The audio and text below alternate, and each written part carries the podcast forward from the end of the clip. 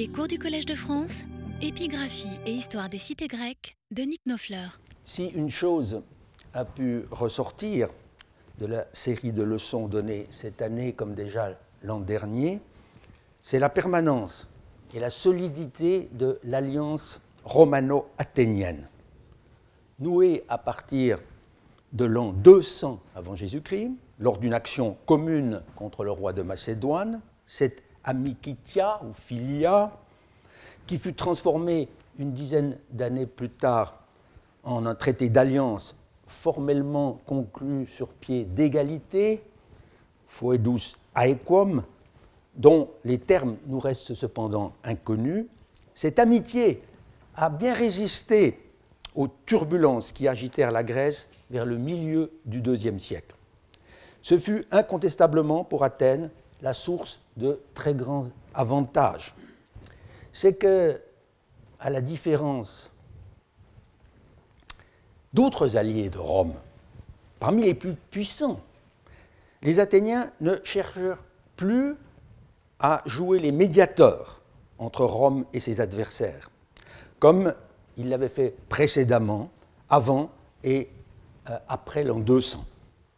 En 167, alors que les Rhodiens étaient durement sanctionnés pour leur attitude jugée trop conciliatrice à l'égard du roi persé, alors que l'allié privilégié des Romains, que fut longtemps Eumène de Pergame, devait encaisser de leur part une sévère rebuffade, les Athéniens, eux, recueillirent les fruits de leur soutien sans faille à la cause romaine.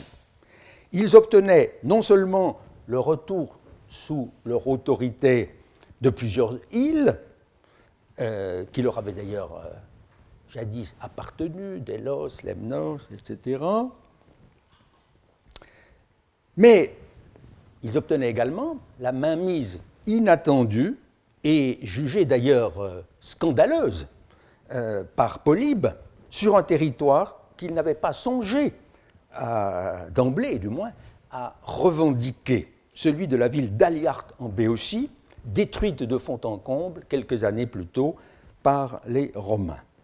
Mais cette acquisition pourrait en réalité, on l'avait noté, euh, masquer un relatif échec d'Athènes, car ce ne fut très probablement qu'un prix, de consolation, peut-on dire, d'un assez faible intérêt en lieu et place d'un territoire que les Athéniens n'avaient jamais cessé de convoiter, celui d'Oropos, à la frontière de la Béotie et de l'Attique. De fait, la question européenne devait demeurer comme une écharde dans les relations entre Rome et Athènes.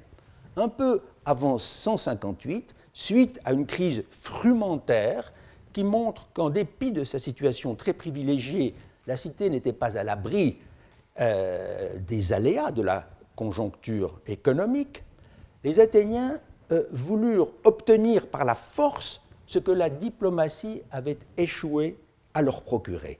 Il y eut une attaque armée contre Oropos, agression pour laquelle Athènes fut finalement condamnée en 156 à une très lourde amende par le koinon, la confédération des Achéens.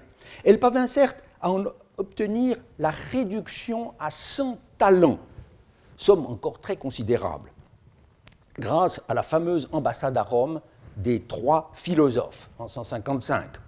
L'affaire était cependant loin d'être terminée.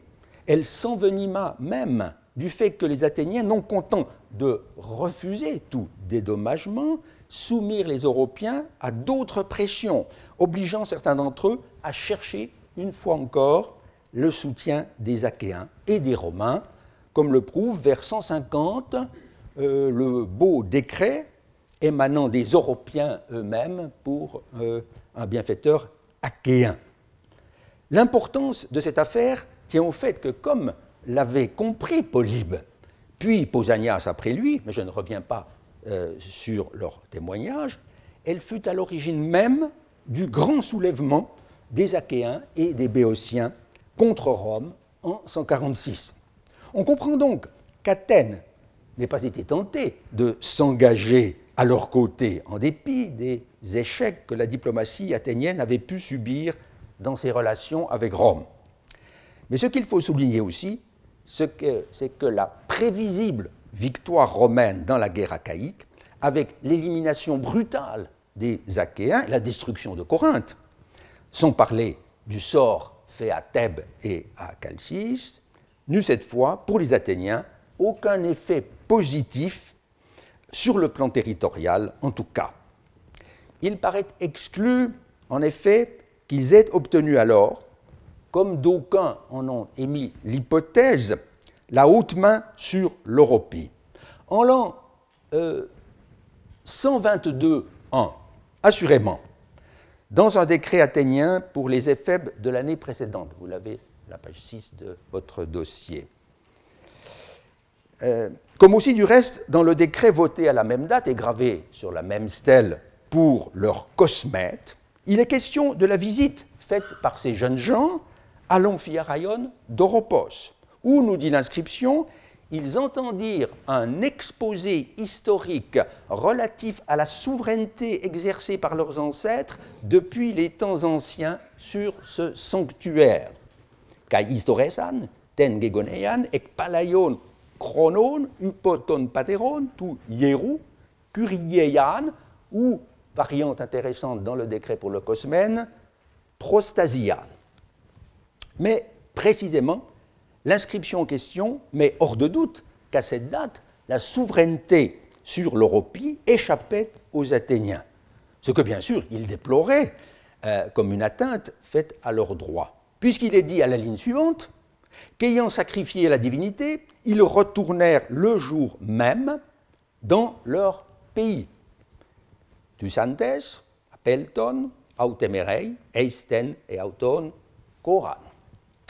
Comment expliquer alors qu'ils aient osé faire cette incursion en territoire étranger?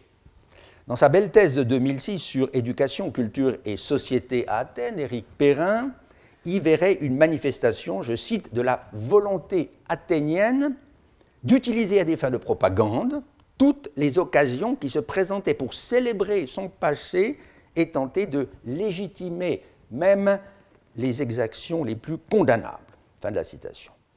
Voilà ce qui n'est certainement pas faux, mais qui ne rend sans doute pas suffisamment compte du fait qu'un cosmète athénien ait pu, tout simplement pu, pénétrer avec une euh, troupe d'une centaine de jeunes gens en armes dans un sanctuaire qui était tout de même situé, situé bien au-delà euh, des frontières, à Orient, de l'Attique.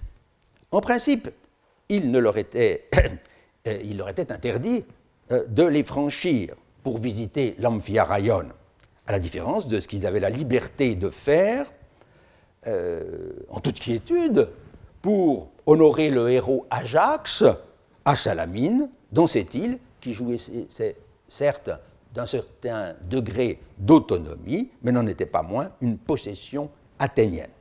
Comment donc concevoir une telle provocation politique face à la cité dont l'Amphiaraïon était le principal sanctuaire, le lieu où se trouvait euh, sur la pierre la majeure partie de ces actes publics? Pour essayer d'apporter une réponse plus satisfaisante à cette question, j'avais émis dès 1991 une hypothèse qui fut bien accueillie par Christian Habisch dans sa synthèse et par Vassilis Petrakos dans son corpus européen. Mon opinion est qu'à la date de la venue des éphèbes athéniens à l'Amphiaraïon, la cité d'Oropos n'existait plus en tant que telle, en raison de sa participation active au soulèvement thébain et plus largement béotien de 146, elle aurait perdu son statut de ville indépendante. Son territoire, certes, ne fut point cédé aux Athéniens, puisque ceux-ci, vingt ans plus tard, déploraient toujours euh, que leurs droits ne fussent pas reconnus. Selon moi, le vainqueur des Achéens, le consul euh, Lucius Mummius, l'aurait cédé aux Eubéens d'Érythrée, qui, en tant que fondateur du comptoir d'Oropos, pouvaient faire valoir des droits encore plus anciens et qui surtout avaient dû contribuer à la victoire de euh, Rome. Car Mummius lui-même, au témoignage d'une inscription assez nouvelle d'Érythrée avait reçu l'honneur d'un culte au gymnase de cette cité. L'hypothèse reposait par ailleurs sur la constatation que dans l'épigraphie d'Oropos, il y a comme un vide entre 146 et 86. Les décrets les plus récents datent en effet des alentours de 160, 150. Euh, la mention du Sunédrion en lieu et place de la Boulet assure en tout cas qu'ils sont postérieurs à l'année euh, de, euh, à l'année 167. Ainsi en va-t-il d'un fragment qui n'a peut-être pas attiré suffisamment l'attention depuis sa publication en 1997 sous le numéro 218 du recueil de Petrakos. Vous l'avez à la fin de votre dossier. Il est vrai que le personnage euh, honoré reste dans l'anonymat, mais les mérites de cet étranger, car c'est assurément un étranger, donnent à réfléchir. En effet, c'était un homme euh, qui avait une activité professionnelle, épithédoïma. Les exemples de ce mot avaient été rassemblés euh, autrefois par Louis Robert. Or, ce métier, il l'exerçait au gymnase, entoi gymnasioi, en s'occupant en particulier des éphèbes, mais en accueillant aussi leurs aînés, euh, les néotéroi. Et il se montrait capable d'orienter ces jeunes gens vers les plus belles des activités professionnelles, protrepetai autus epita calista ton epitedeumaton. Ce qui n'est pas un éloge banal. Enfin, on dit de lui qu'il a manifesté des dispositions favorables à la concorde. Epite pro are airesei, euh, oui, à la ligne 11, euh, te pros homonoian, ou éventuellement euh, homologian, l'accord. Dès lors, cet étranger ne serait-il pas un Athénien qui avait contribué à rétablir un certain climat de confiance en cette période difficile entre sa patrie et la cité des Européens Certes, on pourrait penser aussi à un Érythréen, car au début du décret, il est question de parenté sungenéan. Or, la cité eubéenne était, on l'a dit, la métropole d'Oropos. Mais la mention d'un tel lien de parenté n'exclut nullement que notre homme ait été citoyen d'Athènes, puisque les Européens se sentaient malgré tout très proches des Athéniens, ne voulant en aucun cas être assimilés aux Béotiens. Arnoumenoi, tous, boyotus, comme disait le périégète Héracléides. Je croirais donc volontiers que c'est d'Athènes, grande pourvoyeuse par ailleurs de techniciens en tout genre, instructeurs militaires aussi bien que rhéteurs et philosophes, que venait l'homme de métier qui se rendit si utile aux Européens. Mais refermons la parenthèse. Selon moi donc, la cité d'Oropos aurait cessé d'exister après 146 jusqu'à la victoire de Sylla sur les troupes de Mithridate en 86. À la suite de quoi, les Européens, la chose est sûre, euh, jouirent à nouveau d'une relative autonomie grâce à l'intervention du proconsul. Tandis qu'au contraire, les Érythréens, comme les Athéniens eux-mêmes, furent maltraités par Sylla, on le verra, pour avoir pris le parti de Mithridate en 88. C'est alors aussi qu'aurait été rétabli, après une longue interruption, le concours en l'honneur euh, du dieu guérisseur Amphiaraos, sous le nom nouveau de Amphiaraya Kai Romaya, bien caractéristique de l'époque. En tout cas, c'est après cette date seulement que l'épigraphie publique européenne reprend vie à travers de nombreuses inscriptions honorant euh, des dignitaires romains de euh, l'époque républicaine finissante. Bref, en supposant qu'à l'époque de la visite des éphèbes athéniens en 122, le territoire d'Oropos n'était administré que de loin depuis le B, on s'expliquerait mieux que l'Amphiaraïon ait été ainsi accessible à une troupe armée et qu'il ait été possible d'y évoquer impunément l'heureux temps où Athènes en était la propriétaire.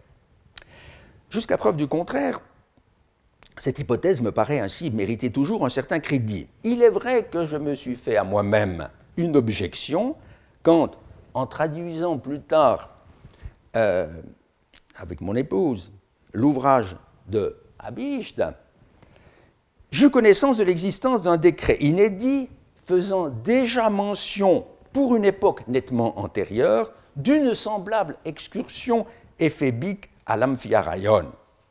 Lors d'une précédente leçon, nous avons pu, euh, de euh, fait, constater que ce nouveau décret, publié seulement en 2012, attestait bel et bien une visite rapide effectuée par les jeunes Athéniens dans ce sanctuaire en 176-5, quand le prince Antiochos de Syrie, on s'en souvient peut-être, était l'hôte des Athéniens.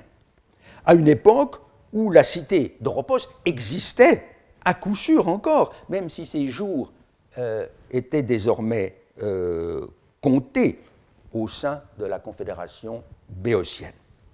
On peut cependant rendre compte, me semble-t-il, de cette promenade insolite, qui certes pu se répéter une ou deux fois, par le fait qu'Athènes pouvait désormais, forte qu'elle était de l'appui de Rome, espérer une prochaine récupération de l'Europie. Il est certain néanmoins que cet espoir fut trompé, non seulement en 167, mais une fois encore, on vient de le voir, en 146. Et les Athéniens devaient en concevoir quelque amertume, sans oser le dire, bien entendu, euh, à l'égard de leurs puissants euh, amis et alliés romains, ainsi Philoi, Kai Summakoi, pour la santé desquels on faisait en toute occasion des vœux solennels. Mais dans l'immédiat, les hommes politiques athéniens jugeaient plus à propos, et ils n'avaient évidemment pas tort, de leur exprimer la reconnaissance de la cité pour ce que le Sénat romain avait fait en sa faveur, ou seulement parfois de ce qu'il s'était abstenu de faire contre elle.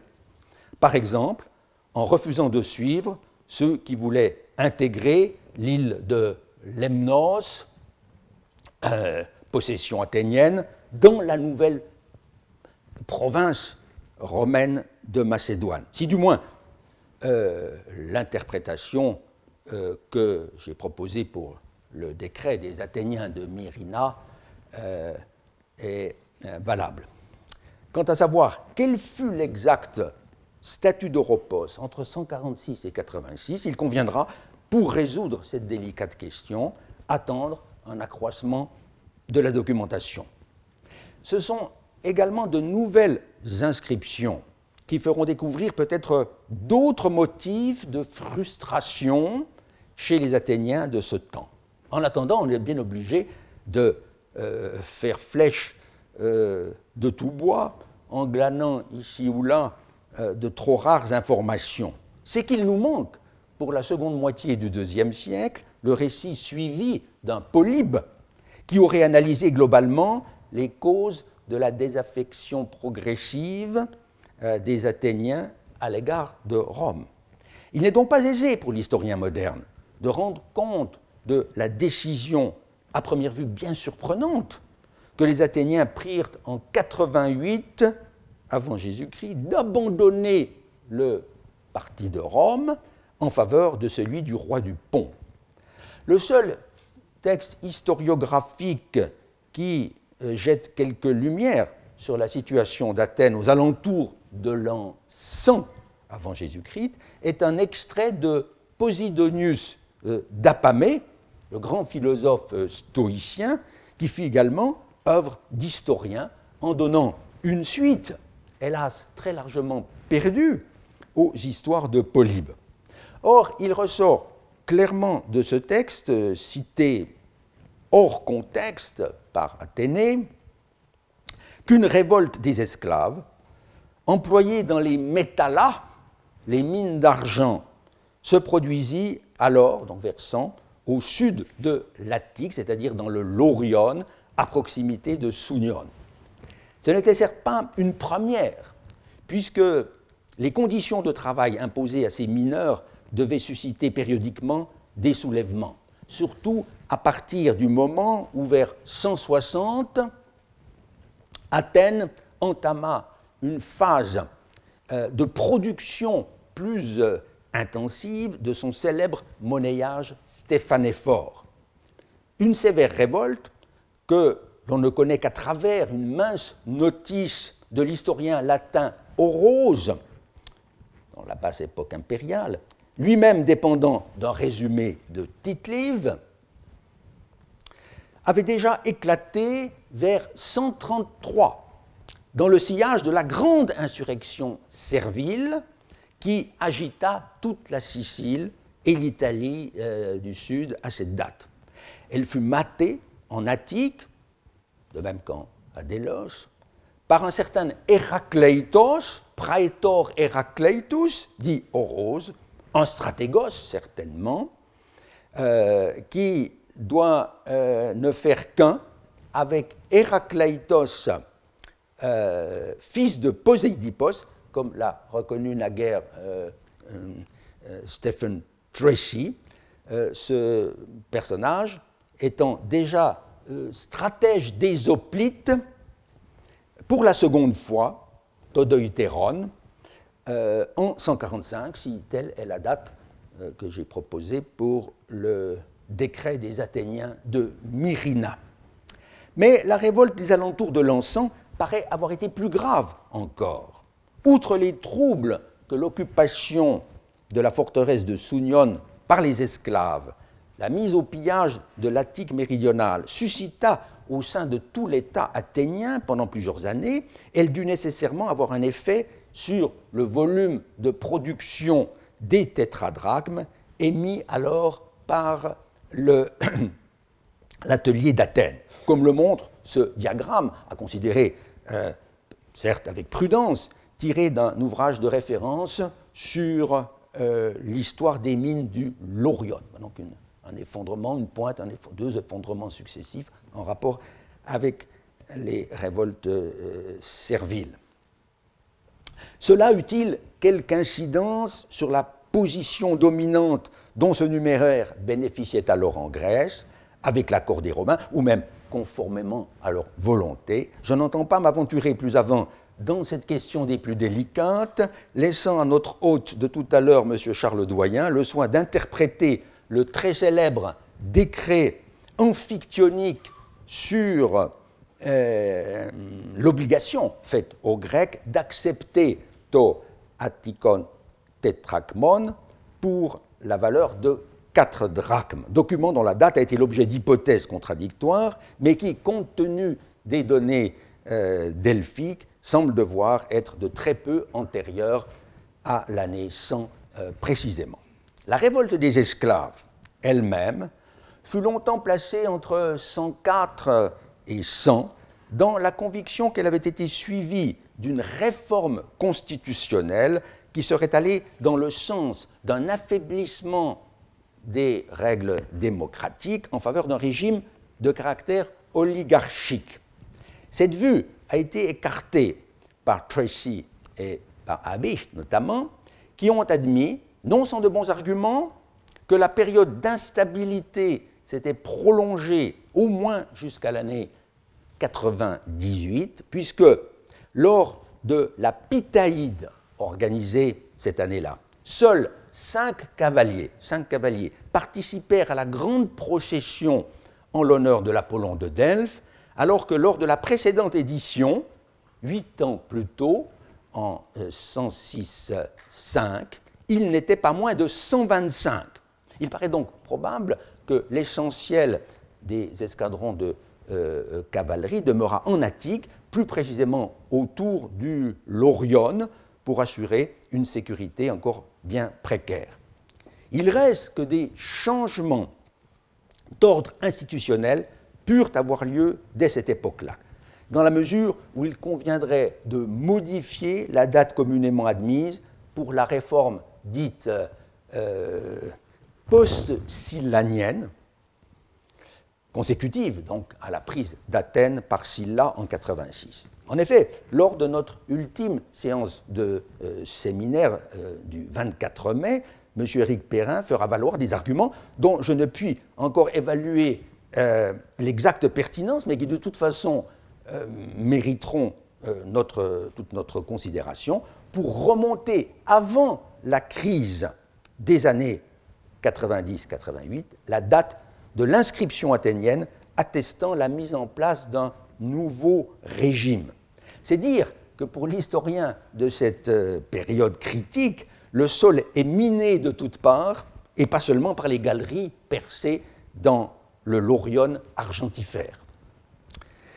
On se trouve heureusement sur un terrain plus solide avec la série des inscriptions dites éphébiques, qui donnent une image bien différente, à première vue tout au moins, de la société athénienne des dernières décennies du IIe siècle.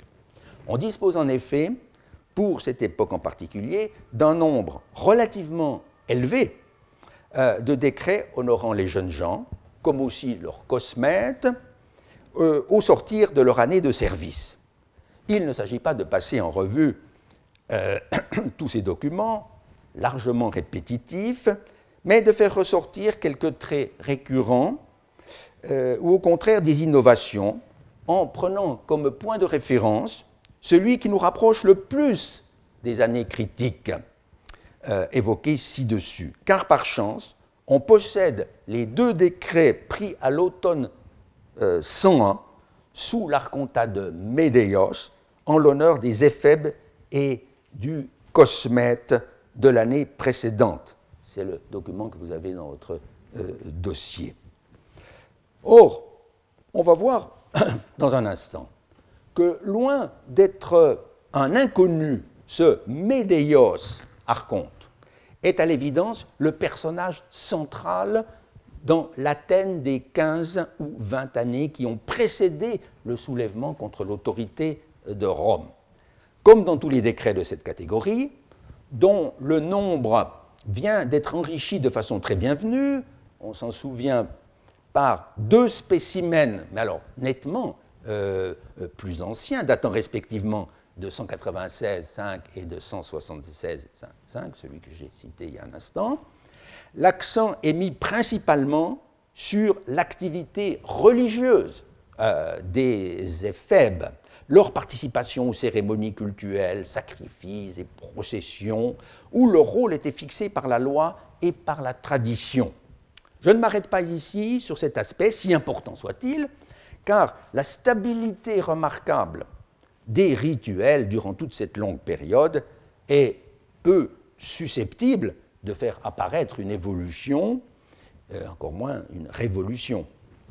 Il est plus intéressant de constater que, la formation euh, intellectuelle des éphèbes paraît prendre avec les années une place qu'elle n'avait pas tout à fait encore euh, précédemment, disons, vers 130. Euh, Mais il faut bien voir que la composition même des décrets est fonction de la mode, et qui met en avant certaines choses et passe plus rapidement euh, sur d'autres.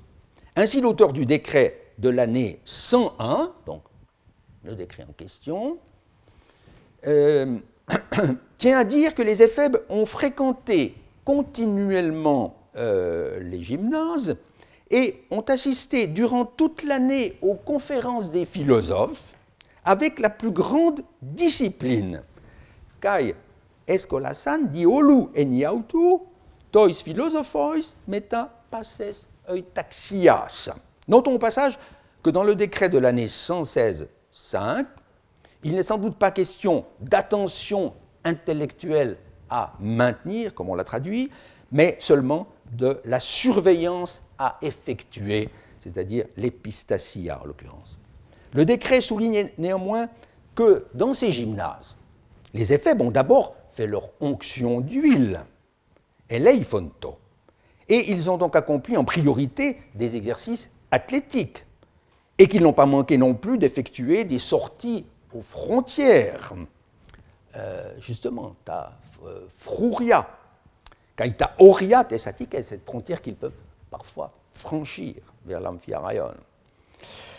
Euh, des excursions qui pouvaient n'être pas sans risque en l'an 102-1, euh, où les esclaves tenaient euh, la région du Lorion, tout au sud de, de l'Attique,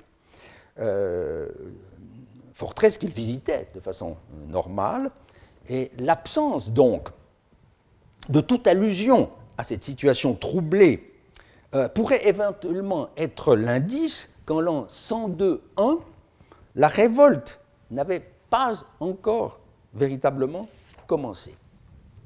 Mais revenons à la formation euh, philosophique des éphèbes. Ce n'était à coup sûr pas une nouveauté absolue. La seconde moitié du IIe siècle, en effet, a été une période particulièrement glorieuse euh, pour les différentes écoles philosophiques qui avaient leur siège à Athènes, celle de la Nouvelle Académie, de tendance sceptique, dirigée jusqu'en 129 par le célèbre Carnéade, l'un des trois ambassadeurs envoyés, à Rome en 155. Mais d'autres écoles aussi euh, connaissaient un grand développement. Comme euh, ces penseurs exerçaient le plus souvent leur activité dans un gymnase, il était assez naturel que les éphèbes eussent des contacts avec eux. Le décret de l'année 122.1, l'un des plus détaillés, fait expressément mention de l'un de ces philosophes, Zénodotos.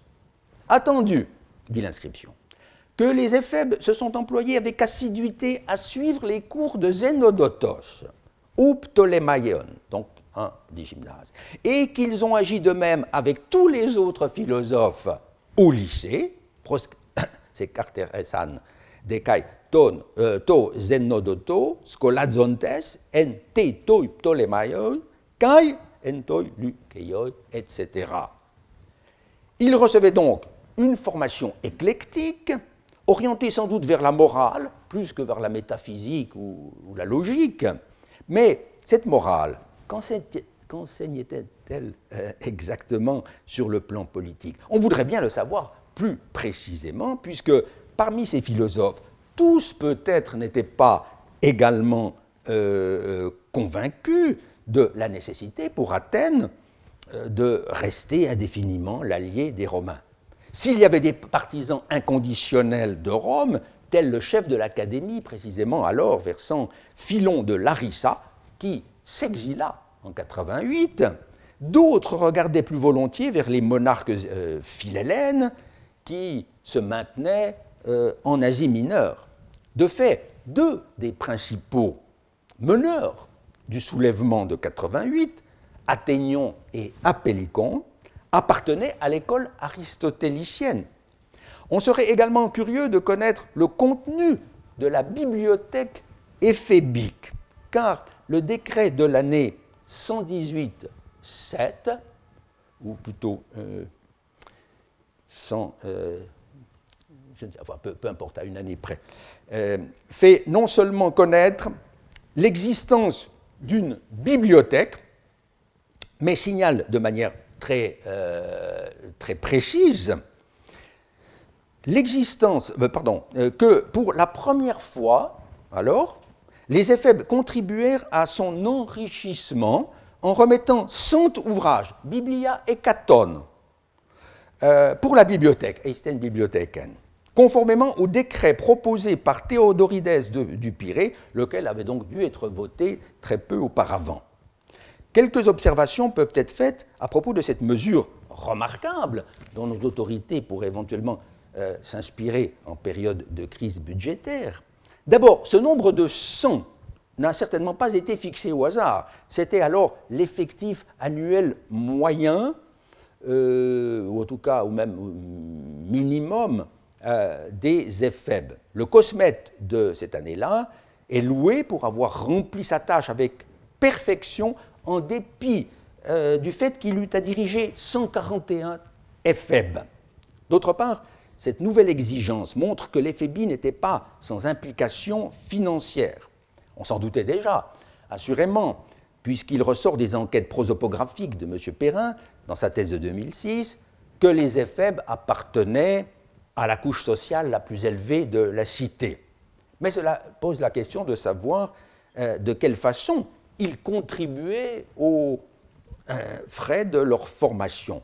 La stèle de l'année 101 donne à cet égard un renseignement intéressant. Le cosmète euh, le cosmète est loué pour avoir non seulement fourni l'huile, ce qui est très caractéristique, euh, l'huile d'onction, donc très caractéristique de, l'époque, mais pour avoir incité ceux des éphèbes qui en avaient les moyens de s'y consacrer euh, eux-mêmes.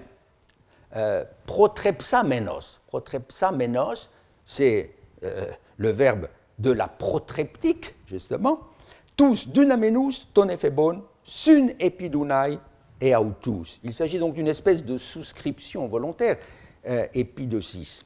D'autre part, ces jeunes gens cotisaient le plus souvent pour offrir une statue à leur cosmète en fin d'exercice. L'éphébie était donc loin d'être totalement euh, gratuite, même si tel cosmète pouvait être félicité pour avoir fait en sorte que les éphèbes fussent non seulement sains et saufs, au terme de leur année, mais aphorologetoi, non tributaires, exemptés. Dans sa traduction méritoire de ces documents, Éric Perrin écrit qu'ils n'ont rien eu à payer comme contribution. Euh, le cosmète aurait ainsi euh, assumé tous les frais liés à l'éphébie, même pour les plus fortunés des jeunes gens. C'est possible. Mais n'aurait-on pas affaire plutôt à une exemption que le cosmète avait obtenue de la cité pour euh, les taxes en tout genre puisque les éphèbes effectuaient un service public, par exemple en assistant en armes aux séances de l'ecclésia. Quoi qu'il en soit, cette activité spécifique de surveillance de l'ecclésia euh, montre que les institutions démocratiques fonctionnent toujours en cette année 101-100, de manière parfaitement régulière, du moins en apparence. La réalité est sans doute euh, un peu différente. Il paraît certain qu'alors, et depuis assez longtemps déjà, les principales magistratures sont monopolisées par un petit nombre de familles.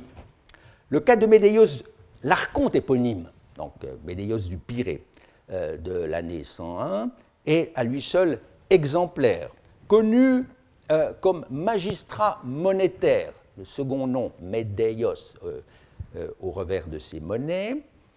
Euh, euh, ce personnage ne cessera pendant 20 ans, en effet, d'être au poste de commande de l'État athénien, au point de ne plus même respecter, vers la fin des années 90, la façade démocratique, puisqu'au témoignage d'une liste d'un intérêt exceptionnel, il occupera à nouveau, et trois années euh, durant, de 91 euh, à 89-88, euh, la magistrature éponyme, fonction dont il ne sera du reste éjecté que par la crise de 88, consécutive elle-même aux troubles survenus en l'an 90 dans la province romaine d'Asie. Comme le note fort justement Abicht, ce seul fait prouve qu'à partir d'un certain moment, sans même qu'il y ait eu nécessairement une révolution oligarchique, les institutions athéniennes cessèrent de fonctionner euh, de manière normale. Il est certain en tout cas que les représentants, euh, qu'il y eut d'autres donc, euh, représentants de, familles dirigeantes, à monopoliser plus ou moins le pouvoir. Le Médéios n'est pas totalement isolé. On connaît en effet un certain nombre d'hommes politiques qui ont tenu le haut du pavé à Athènes aux alentours de 110-90. Euh, Ainsi, Sarapion euh, de Mélité, qui avait déjà été archonte euh, aux alentours de 115, Pyros de Lampraille, etc. Ce groupe assez soudé, des liens matrimoniaux euh, également, a fait l'objet d'une étude attentive, euh, voici déjà une trentaine d'années, de la part de Stephen Tracy, à l'occasion d'une réédition qu'il avait donnée euh, d'une célèbre inscription, la liste des versements des prémices pour la Pitaïde, la fameuse procession en l'an, notamment en l'an 98. Cette liste fait connaître pour une demi-douzaine d'années consécutives, c'est une situation donc exceptionnellement favorable dans la documentation épigraphique, tous les magistrats en vue, notamment les archontes, les stratèges euh, et, les kérikès, donc les héros euh, ou présidents de ce conseil aristocratique par excellence qu'était l'aréopage. Tracy a pu mettre ainsi en évidence que la plupart euh, de ces personnages avaient des liens étroits avec l'activité économique et financière qui se déployait alors à Déloge. Nombre d'entre eux, au surplus, ayant exercé la haute fonction d'épimélète de l'île, comme nous l'avions examiné, aux côtés notamment des négociatores italiens, dont la présence est si bien attestée dans la Délos euh, colonie athénienne. Ces gens devaient donc être fondamentalement favorables à l'ordre établi, c'est-à-dire à, l'alliance avec Rome. Cette euh, attitude euh, fut du reste à peu près générale au sein du corps civique athénien jusqu'à la fin du IIe siècle. Rien ne le montre mieux euh, que les mentions élogieuses qui, dans les décrets éphébiques de ces décennies-là, sont faites de l'accueil réservé aux Romains, très particulièrement aux ambassadeurs et autres magistrats de la République. On se porte à leur rencontre, comme on le faisait jadis pour les rois, et les éphèbes leur font tout naturellement euh, cortège. Il, est encore, en est encore question très explicitement dans le décret de l'an 101 qui met les Romains au premier rang des alliés et bienfaiteurs du peuple. Bien entendu, il faudrait euh, pouvoir, dans cette attitude, faire la part des choses. Chez beaucoup de citoyens, ces marques de reconnaissance n'avaient sans doute rien de spontané. Chez quelques-uns, elles pouvaient même être ressenties comme une pesante contrainte.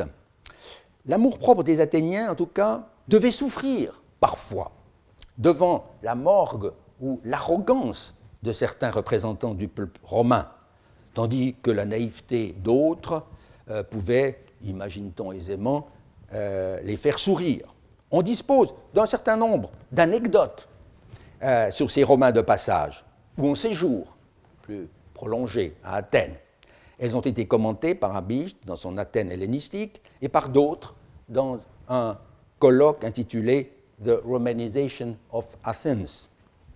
On cite ainsi le cas du questeur Licinius Crassus, Licinius Crassus, un orateur regardé par euh, Cicéron comme l'un des plus grands euh, parmi ceux qui l'avaient précédé, exigeant lors d'une étape faite à Athènes vers l'an 108 avant Jésus-Christ que l'on recommençât tout exprès pour lui la cérémonie des mystères d'Éleusis parce que il était arrivé trop tard pour pouvoir y assister. Une fête des plus solennelles risquait ainsi d'être ravalée au rang de euh, curiosité touristique. Mais Cicéron, à qui l'on doit la connaissance de ce fait dans le De Oratore, euh, précise que les Athéniens euh, lui opposèrent une fin de non-recevoir tout, alors qu'il était gouverneur de la province d'Asie il en fut évidemment ulcéré. Une image plus sympathique, à première vue tout au moins, des rapports entre Athéniens et Romains est fournie par l'anecdote que rapporte le poète Lucilius dans l'une de ses satires, c'est le texte que vous avez en première page. Mais elle montre aussi que le fait pour un jeune Romain de s'enticher de culture grecque, de se vouer à l'étude de la philosophie en se mêlant aux éphèbes athéniens, n'allait pas euh, sans susciter euh, la raillerie ou le mépris, puisqu'un compatriote de ce personnage, euh, le jurisconsulte bien connu Mucius Scaevola, au terme de son mandat de gouverneur de la province d'Asie vers 95, s'employa à le ridiculiser à Athènes même, en public, s'attirant de sa part une solide rancune. Force est en tout cas de constater que Cicéron ici, prenait le parti du jurisconsulte contre cet helléniste romain impénitent. Il ne faut donc certainement pas sous-estimer le clivage culturel entre Romains, euh, y compris les mieux disposés à l'égard d'Athènes, et les Athéniens, euh, même ceux qui avaient bénéficié euh, le plus de la collaboration avec Rome. De ce nombre faisaient partie, chose remarquable, les gens de théâtre, ces technites dionysiaques d'Athènes, leur confrérie, dont il a été plusieurs fois question dans les précédentes euh, leçons. Ne furent-ils pas euh, très favorisés par les autorités romaines à partir de 146 Ne s'empressèrent-ils pas euh, de saluer les Romains de titre de commun bienfaiteur des Grecs et de fréquenter assidûment les souverains qui, en Asie mineure, étaient les plus solides alliés de Rome Or, on va voir euh, qu'en 88, ils se rangèrent avec enthousiasme, et parmi tous les premiers, euh, du côté du roi Mithridate VI Eupator. Il est vrai que ce monarque, euh, voilà l'anecdote que vous avez eue dans votre dossier, il est vrai que ce, ce monarque, monté sur le trône du pont en l'an 120, ne fut pas d'emblée l'ennemi des Romains, pas plus que euh, on s'en souvient, son, grand-père, Mithridate V, son père, lequel avait déjà montré beaucoup de sollicitude. euh, pour cette île de Délos, placée sous le haut patronage euh, de Rome. le jeune Mithridate sut à son tour se rendre populaire auprès de la population de l'île, comme en témoignent plusieurs inscriptions. Euh, mais s'il gagna bien vite une plus large sympathie, c'est qu'il ne tarda pas à apparaître comme le champion de la cause hellénique, non pas contre, euh, non pas contre les Romains d'abord, mais euh, contre les nomades de la City, sur l'autre rive du pont Euxin, ces peuples qui menaçaient chaque jour davantage les cités grecques installées sur la côte nord euh, de la mer Noire. Mais son prestige s'accrut encore quand, victime de l'arrogance de certains magistrats romains en fonction en Asie mineure, il prit le parti de ne pas obtempérer euh, aux injonctions comminatoires du Sénat.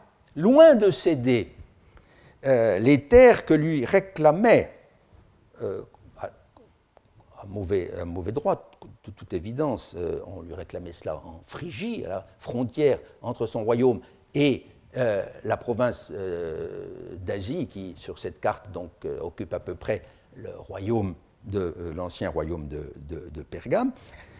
donc, faisant obstacle, Mithridate osa pénétrer avec son armée dans ce sanctuaire inviolé qu'était la province romaine d'Asie où les cités grecques étaient pressurées par les agents du fisc, les fameux publicains, tandis que les banquiers imposaient aux collectivités et aux particuliers endettés leurs taux usuraires.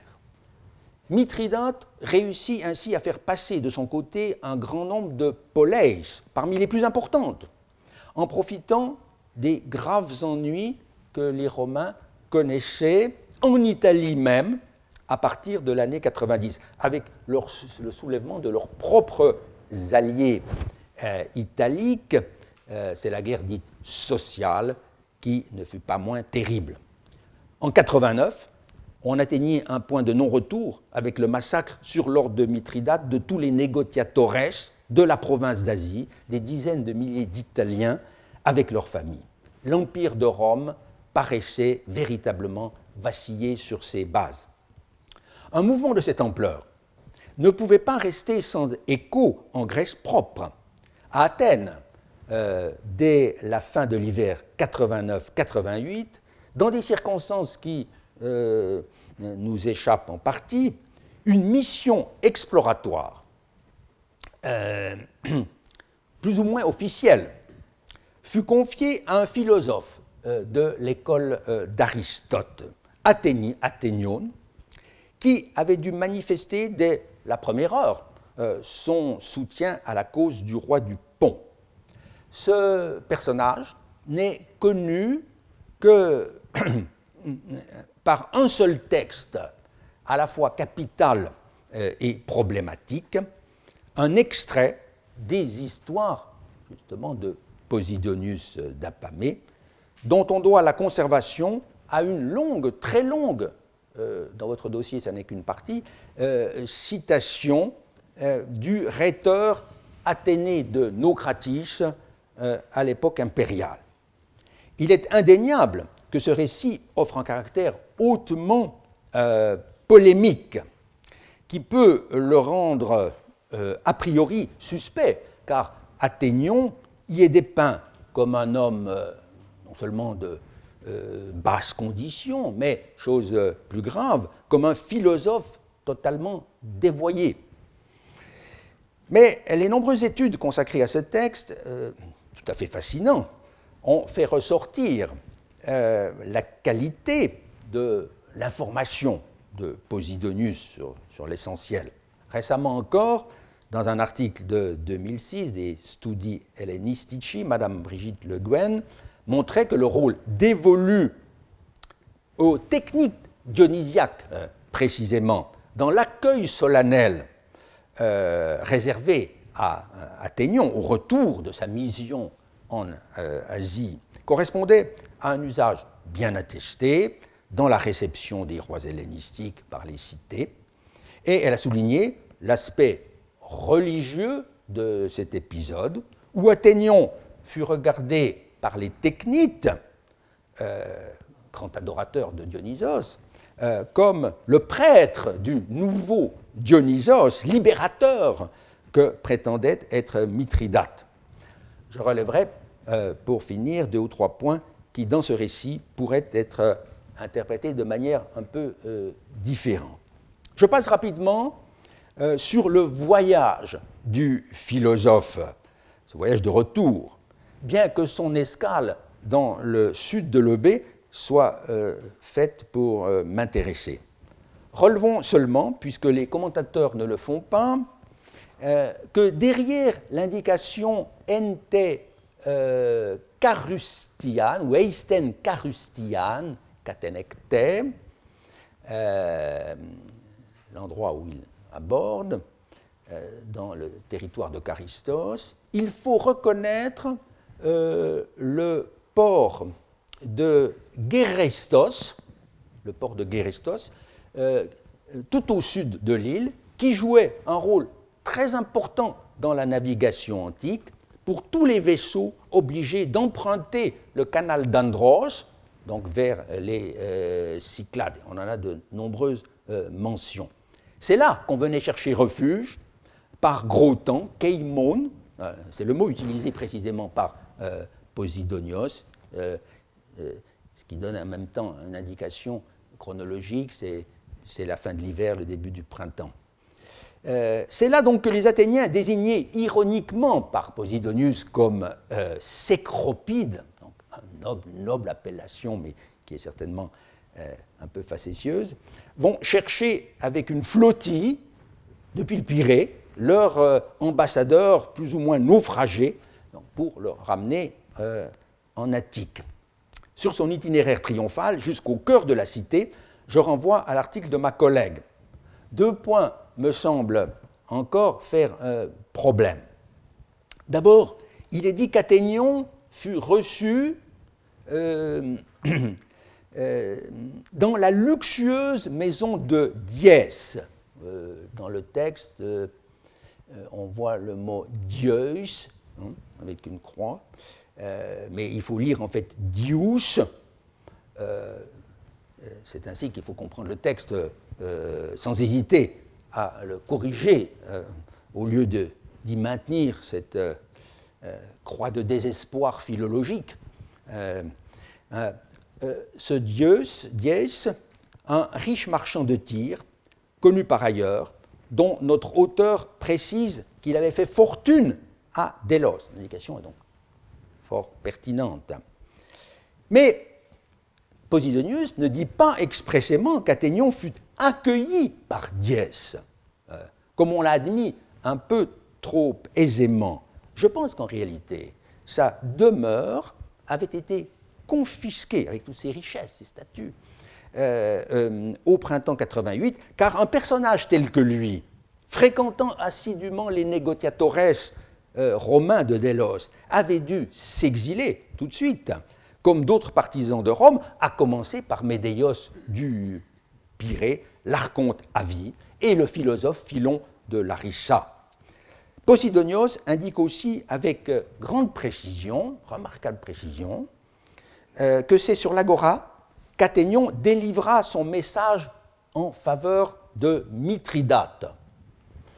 Euh, il monta sur une estrade dressée devant le portique d'Atale, grand allié des Romains, epitobema, prostes atalou, stoas, oikodomemenon, tois romaion strategois.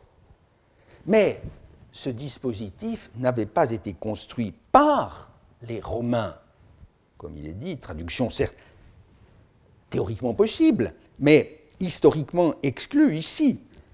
Ce dispositif était là pour accueillir les proconsuls et autres praetores, gouverneurs de Macédoine ou euh, d'Asie de passage à Athènes.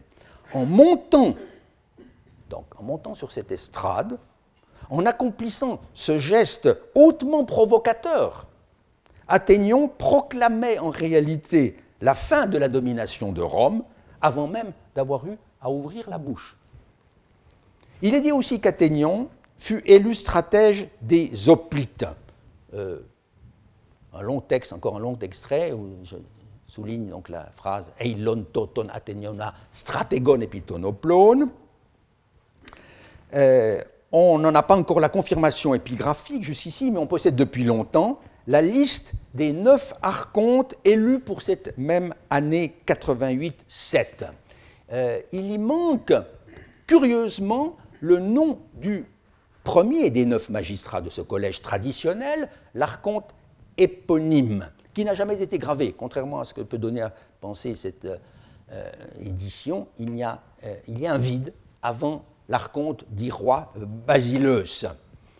dès 1976, euh, euh, Christian Habicht avait rapproché ce euh, fait de la mention remarquable d'une année d'anarchia, d'anarchie, d'absence d'archonte, éponyme, dans une liste récapitulative que nous avons déjà vue, après, pour le premier siècle. Or, cette anarchia, comme vous voyez, tombe juste après les trois années de Médéos. Donc, exactement en 88-7. Alors, est-il admissible qu'au printemps 88, en même temps que l'on fêtait la chute du gouvernement pro-romain de Médéos, que l'on élisait comme magistrat Athénion et ses amis qu'il avait choisis, d'ailleurs, Posidonios le dit expressément, on est négligé de euh, désigner un archonte éponyme.